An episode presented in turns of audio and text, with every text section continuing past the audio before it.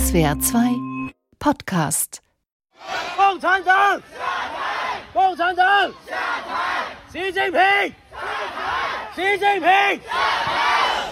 Sie rufen nieder mit der KP und das ist im wahrsten Sinne des Wortes unerhört bisher. Was abgeht in China, hätte vor noch etwas mehr als einer Woche wohl kaum ein politischer Beobachter für möglich gehalten. Proteste in mehreren Städten gerichtet gegen die Macht der kommunistischen Partei und ihres starken Mannes Xi Jinping. Alleine das ist in Anbetracht des Unterdrückungsapparats eine historische Nachricht. Was bleibt oder was bleiben wird von den größten zivilgesellschaftlichen Protesten seit 1989 im bevölkerungsreichsten Land der Erde? Die Frage wollen wir unter anderem besprechen in diesem Podcast. Hier ist Was geht, was bleibt aus der Redaktion SWR2 Kultur aktuell. Ich bin Max Knieriemen. Hallo.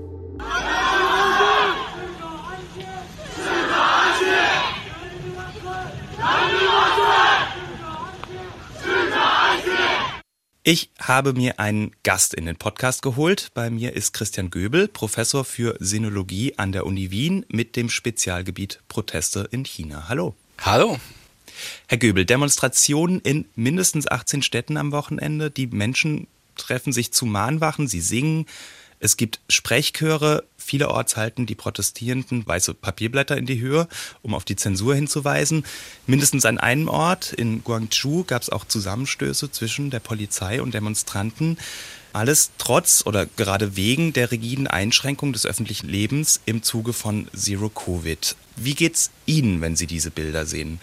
Haben Sie Hoffnung, dass das was bewirken würde oder hat man vielleicht auch fast Angst um die Demonstranten, weil die Reaktion wird kommen, oder?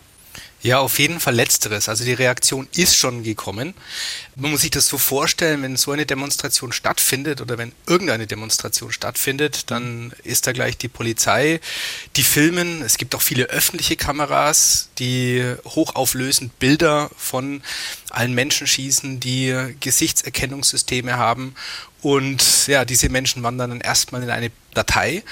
Und wie wir jetzt gehört haben, also anekdotisch, bekommen die dann auch Besuch von den Sicherheitskräften, werden befragt. Mhm. Je nachdem, welche Rolle sie gespielt haben, kann es eben auch sein, dass sie in administrative Verwahrung kommen und vielleicht sogar einen Gerichtsprozess bekommen. Für diese Menschen wird es auf jeden Fall nicht einfach und da habe ich als erstes dran gedacht. Mhm. Was Veränderungen angeht, müssen wir, denke ich, von zwei unterschiedlichen Ebenen sprechen. Die eine Ebene ist das politische System. Da mhm. sehe ich überhaupt kein Veränderungspotenzial.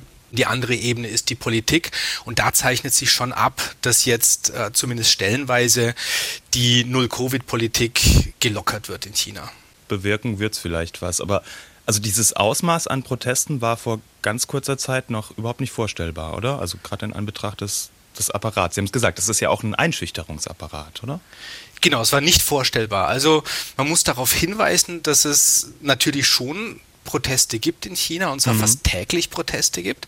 Aber das sind immer Proteste mit vielleicht fünf Personen, zehn Personen, manchmal auch 15 Personen mhm. und die sind nicht gegen die Regierung ausgerichtet, sondern da mhm. geht es um Menschen, die ihre Löhne nicht gezahlt bekommen von einem Arbeitgeber, Wanderarbeiter zum Beispiel, die dann vor dem Fabrikgebäude demonstrieren mhm. oder Haus- oder Wohnungskäufer, die ja betrogen wurden oder eine Wohnung geliefert bekommen haben die nicht ihren Vorstellungen entspricht oder dem Vertrag entspricht und die demonstrieren dann und das geht normalerweise gut aus, gibt es nicht so oft Repressionen. also das ist, so wenn man so will, Teil des Rechtssystems. Wenn ich ein Problem habe auf ja, vor allem lokaler Ebene, stelle ich mich auf die Straße und protestiere dagegen oder klage an. Oder wie kann ich das ja, das ist nicht Teil des Rechtssystems. Also nicht? so kann man, kann man das nicht sagen. Sondern also ich habe hab gelernt, dass man nennt das Rechtswahrung. Zumindest ja, gelesen. genau. Man nennt es Rechtswahrung. Aber dieser Begriff der Rechtswahrung bezieht sich darauf, dass diejenigen, die auf die Straße gehen, der Meinung sind, dass das Rechtssystem eben nicht geschafft hat, ihr Recht zu wahren und dass sie deswegen das Recht praktisch in die eigene Hand nehmen. Also da gab es auch so ein mhm. Video, wo ein Ladenbesitzer aus seinem Laden rauskommt. Da haben sie einen Zaun vor seinem Laden gebaut. Gestern oder vorgestern war das. Mhm. Und dann tritt er diesen Zaun nieder und äh, schreit da rum und sagt am Ende, wenn der Staat unser Recht nicht garantieren kann, müssen wir uns selber unser Recht nehmen, übersetzt. So, also das ist die Idee, also dass die Menschen äh, einem, wie sie meinen, äh, versagenden Apparat entgegentreten und nicht den Staat revolutionieren oder umschmeißen wollen, sondern ihr Recht wollen und dann für ihr Recht auf die Straße gehen und wenn sie ihr Recht bekommen haben, sind sie auch wieder zufrieden. Man darf gegen den lokalen Bürgermeister oder die lokale Behörde sich beschweren, aber sobald es dann gegen Xi oder gegen die kommunistische Partei geht, ist dann eine rote Linie überschritten streng genommen von der Gesetzgebung her darf man sich auch nicht gegen den lokalen Bürgermeister auf der Straße mhm. Ja gut, der sondern ja es wird toleriert. Genau, es ist eine Grauzone. Ähm, diese Proteste werden oft toleriert, wenn sie klein sind, wenn sie ordentlich sind, wenn sie den Verkehr nicht behindern. Aber sie sind verboten. Das heißt, dass es auch in solchen Protesten auch immer wieder zu Bestrafungen kommt. Und das kann man auch nachlesen im Internet oder auf den Seiten der Polizei selber, die dann sagen, ja, wir haben jetzt wieder einen Arbeiter vom Kran runtergeholt, äh, der sich da verschanzt hat und demonstriert hat und ein Schild hochgehalten hat. Und der ist dann für zehn Tage in ähm, administrative Verwahrung gekommen oder musste eine, eine Strafe zahlen. Aber, und das ist, denke ich, Teil des Systems, es ist nicht klar, wann etwas bestraft wird und wann nicht. Das heißt, auf die Straße zu gehen und zu demonstrieren, ist immer mit einem Risiko verbunden. Lassen Sie uns mal ein bisschen weiter ausholen. Also wenn wir uns jetzt Xi Jinping, seine Regierung angucken oder den chinesischen Machtapparat, der hat in den letzten zehn Jahren ziemlich viel verändert. Er hat die Verfassung so geändert, dass er auf Lebenszeit Präsident bleiben kann. Er hat es geschafft, Korruption in China zu bekämpfen, Antikorruptionsbehörde geschaffen, die man im Zweifel auch gegen politische Gegner einsetzen könnte. Ich glaube, mhm. Angst ist da, was Sie gerade beschrieben haben, das ist ein mhm. ähnliches Moment, oder? Richtig, also sehr viel erstmal Konzentration auf die eigene Person allmählich. Also die, die Nachricht ist, ja, es braucht jetzt einen starken Mann in diesen schwierigen Zeiten. Und der Versuch mit ja also Problemen und Korruption, politische Korruption war tatsächlich ein Problem, mhm. solchen Problemen Herr zu werden durch neue Behörden. Aber es wurde unter Xi auch ein Überwachungsapparat aufgebaut und ein Unterdrückungsapparat, ich würde es eher Überwachungsapparat nennen. Also es wäre eine falsche Vorstellung zu sagen, dass in China alle ständig systematisch unterdrückt werden. Das ist überhaupt nicht so. Mhm. Also interessanterweise sieht man auch jetzt bei diesen Protesten in den sozialen Medien durch durchaus auch Posts zum Fußball oder zu Entertainment oder sonst was. Also es ist mhm. nicht so, dass das ähm, ganz China im Ausnahmezustand war. Aber ja, also der Sicherheitsapparat wurde definitiv ausgebaut. Man muss halt natürlich auch sagen, dass die Zeit, äh, in der Xi Jinping an die Macht gekommen ist, auch eine Zeit ist, in der äh, die Durchdringung des Internets nochmal stark zugenommen hat, in der äh, soziale Massenmedien, analog zu Twitter beispielsweise, entstanden ist. Dadurch in den Augen der kommunistischen Partei auch andere Überwachungsmaßnahmen gesetzt werden mussten. Ganz einfach, weil die Menschen die Möglichkeit hatten, viel besser zu kommunizieren und auch sensible Inhalte im Internet zu verbreiten. Also es widerspricht ja eigentlich fast der, also genau, einerseits hat man eine Öffnung, man hat eine massive Digitalisierung, aber auf der anderen Seite wurde eben ja eine Politik der, der Schließung oder der, der Machtkonzentration verfolgt. Ähm, meine Kollegen aus dem Studio Shanghai haben vor etwa einem Monat zum Parteitag der chinesischen kommunistischen Partei dazu den Pekinger Politikwissenschaftler Wu Xiang interviewt. 我们看到在过去十年这种 in den vergangenen zehn Jahren hat sich das Verhältnis zwischen der Partei und der Regierung verändert und auch die KP selbst hat sich verändert. Die Partei wurde immer nationalistischer, autoritärer und dominanter. Die KP hat eine Diktatur errichtet, indem sie die Verfassung geändert hat und dadurch, dass nun verschiedene Parteikommissionen das Sagen haben, die über Ministerien und Behörden stehen. Unter Deng Xiaoping, Jiang Zemin und Hu Jintao gab es das Prinzip der kollektiven Führung. Das wurde ersetzt. Die Partei kennt nun nur noch eine Autorität, das ist Xi Jinping. Die KP ist jetzt seine Partei. Alle Parteimitglieder müssen ihm treu sein. Und genau das sehen wir jetzt auch beim 20. Parteitag. Ja, das hat beim Parteitag zum Beispiel auch äh, Xi Jinpings Vorgänger Hu Jiantou gesehen. Der wurde, die Bilder gingen um die Welt, in der Abschlussveranstaltung des Parteitags vor aller Augen abgeführt. Worum es dabei genau ging, ist gar nicht so schwer einzuschätzen, aber es ist, scheint schon so, als ob Xi Jinping im Machtapparat nicht nur Freunde hat, oder Herr Göbel? Absolut. Wobei ich widersprechen würde, dass es nicht so schwer einzuschätzen ist. Ich denke schon, mhm. dass es schwer einzuschätzen ist, warum er da abgeführt wurde. Und es gibt die eine Seite, die sagt, ja, also da standen in dieser Akte, die er da hatte, da standen irgendwelche Informationen drin und dann war er nicht zufrieden damit und wurde abgeführt.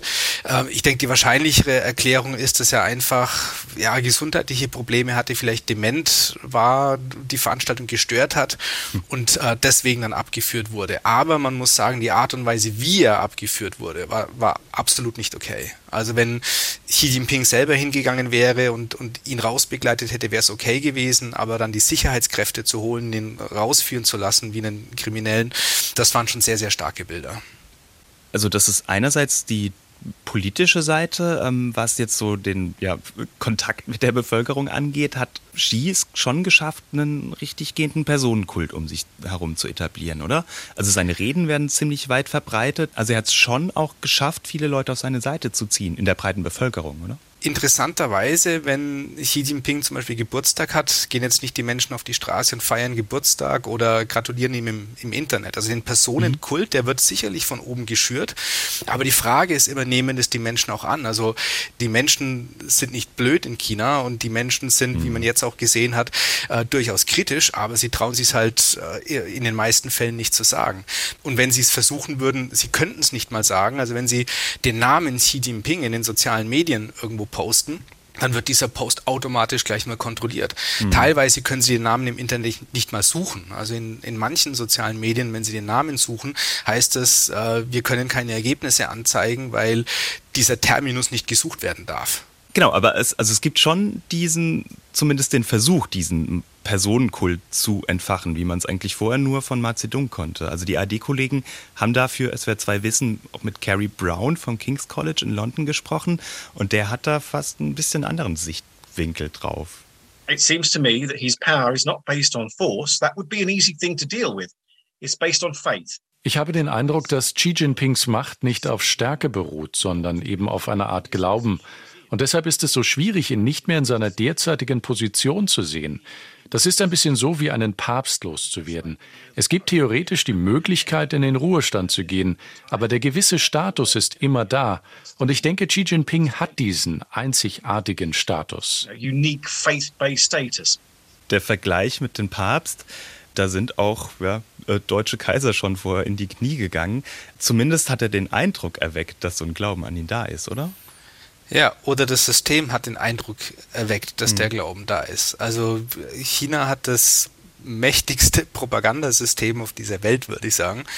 Und das Interesse ist natürlich genau solche Nachrichten auch äh, rüberzubringen. Also ich denke jetzt nicht, dass die Mehrheit gegen ihn ist. Aber ich könnte mir gut vorstellen, dass es einige gibt, die, die ihn super finden, einige gibt, die ihn sehr schlecht finden und die anderen nehmen ihn halt hin und sagen, okay, mhm. ähm, solange es mir gut geht, bin ich damit schon einverstanden. Aber ja, also dass er jetzt eine, eine Beatles-ähnliche Anhängerschaft im ganzen Volk hätte, das kann ich mir einfach nicht vorstellen.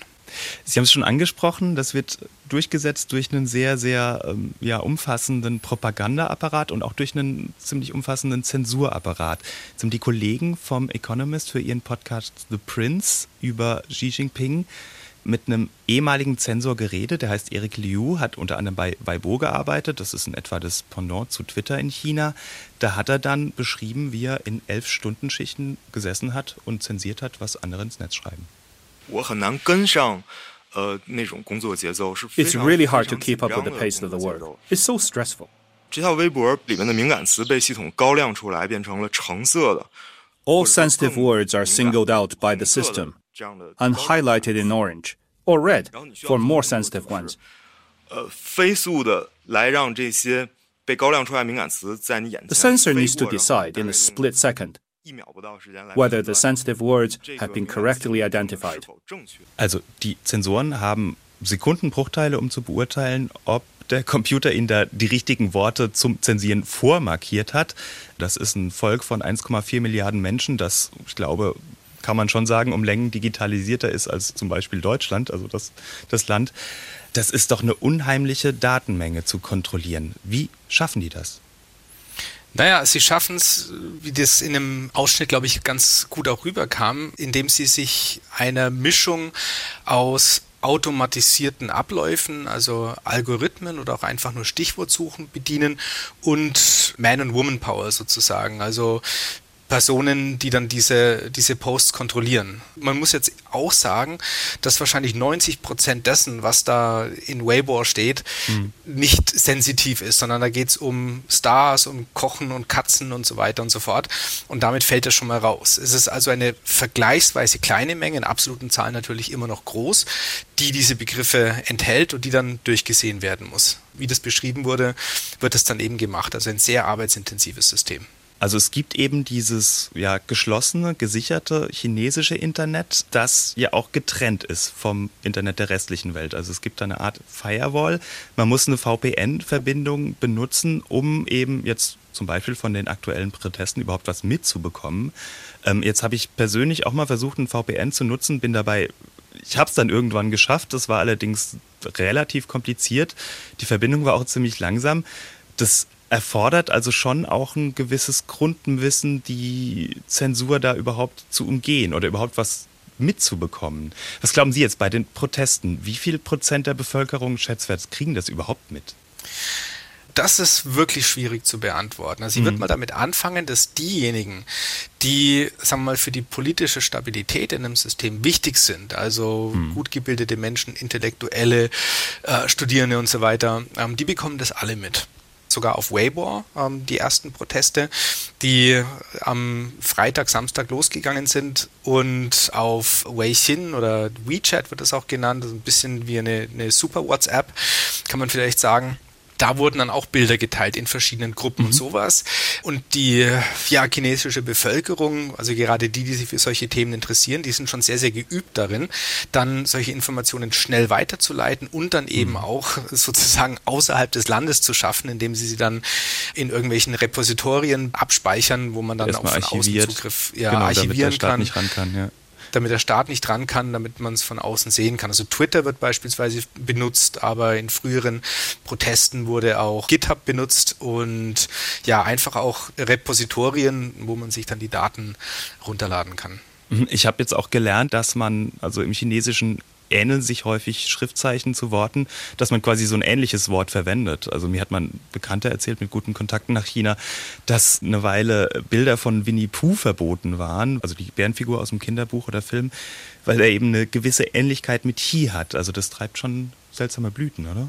Ja, da gibt es ganz viel. Also es ist, wenn teilweise Wissen die, die das posten, wahrscheinlich auch, dass wenn ich das im Internet sehe und sofort erkenne als etwas, das äh, Sarkasmus, Ironie oder was ähnliches ist, dann, dann werden das die Zensoren auch erkennen. Es ist halt so ein bisschen Sport und da geht es auch um den, um den Einfallsreichtum. Also die Zeichen, die so ähnlich klingen, sind eine Sache, dann natürlich Comicbilder ist was anderes. Was auch oft passiert ist, dass man Hashtags von staatlichen Institutionen nimmt und dann die eigenen Inhalte äh, hinzufügt oder aber zum Beispiel, was jetzt auch in letzter Zeit äh, oft war, man nimmt Aussprüche von Regierungsbeamten oder von Politikern und benutzt die dann selber. Also da gab es dann den Regierungssprecher, der mal gesagt hat, ja, in Shanghai haben wir es doch super gut. Jetzt im Internet sagen, sagen dann, ja, ich habe es super gut zum Beispiel und nutzen das als Kritik. Na, ähnlich wie auch das weiße Papier, das hochgehalten wurde, um gegen Zensur zu demonstrieren und so weiter. Na, oder zum Beispiel, dass Texte fotografiert werden oder Screenshots von Texten reingestellt werden. Mhm. Natürlich kann das auch automatisiert mit Optical Character Recognition gelesen werden, aber okay. die nehmen dann einfach einen weißen weißen Stift, also einen digitalen weißen Stift und malen dann da drin rum, damit mhm. die Software das nicht mehr erkennen kann. So solche Techniken. Da gibt es wirklich viel. Also Ironie, Sarkasmus. Also wenn man sich in den chinesischen sozialen Medien so ein bisschen rumtreibt, äh, wird es einem wirklich nicht langweilig. Es ist interessant und lehrreich und oft auch unterhaltend, wie Informationen versteckt und umformuliert und also so aufbereitet werden, dass eben die Zensur nicht sofort rankommt. Also es ist ein Wettrüsten und ein Katz-und-Maus-Spiel. Also ich habe es nur im europäischen Internet mitbekommen auf Twitter, wo dann eben die Gegenseite, also Trolle der chinesischen Regierung, ich sage es jetzt einfach mal so, eben Hashtags von Demonstrierenden übernommen haben, um eben das Internet zu fluten mit total belanglosen Informationen unter dem Hashtag. Richtig, genau. Also so ist es. Also man sieht das auch, wenn sich solche Ereignisse abspielen, dass erstmal ein Begriff kommt, der direkt auf dieses Ereignis Bezug nimmt. Also zum Beispiel ähm, hatten wir einen Protest vor ein äh, paar Wochen, wo jemand von der äh, einer Brücke in Peking ein Plakat runtergehängt hat, wo also auch Kritik an Xi Jinping war und glaube ich auch eine Forderung, dass er zurücktreten soll. Und dann hat man im Internet erstmal Posts gehabt, wo der Name der Brücke drin stand, der wurde dann zensiert und dann wurde dann irgendwann gesagt, ja, ich fand, was ich da gesehen habe, sehr mutig und dann wurde dann mhm. das Wort mutig zensiert und dann kam irgendwann, ich habe es gesehen, bis das dann auch zensiert wurde. Also es ist ähm, wirklich ein Katz-und-Maus-Spiel. Die Lage hat sich insgesamt nochmal zugespitzt durch die Zero-Covid-Politik in China. Also seit dem Ausbruch von Corona haben wir ja alle mindestens mal die Fernsehbilder gesehen. Da ziehen ganze Trupps in Schutzanzügen durch die Straßen, versprühen Desinfektionsmittel. Es gibt ohnehin ständig PCR-Tests für alle. Wer positiv ist, wird dann wirklich eingesperrt. Man kann es nicht anders sagen. Jeder muss eben diese Handy-App mit sich führen. Da gibt es dann ein Ampelsystem. Mit grünem Status hat man ein Stück weit Bewegungsfreiheit, mit Gelb oder Rot eben gar nicht.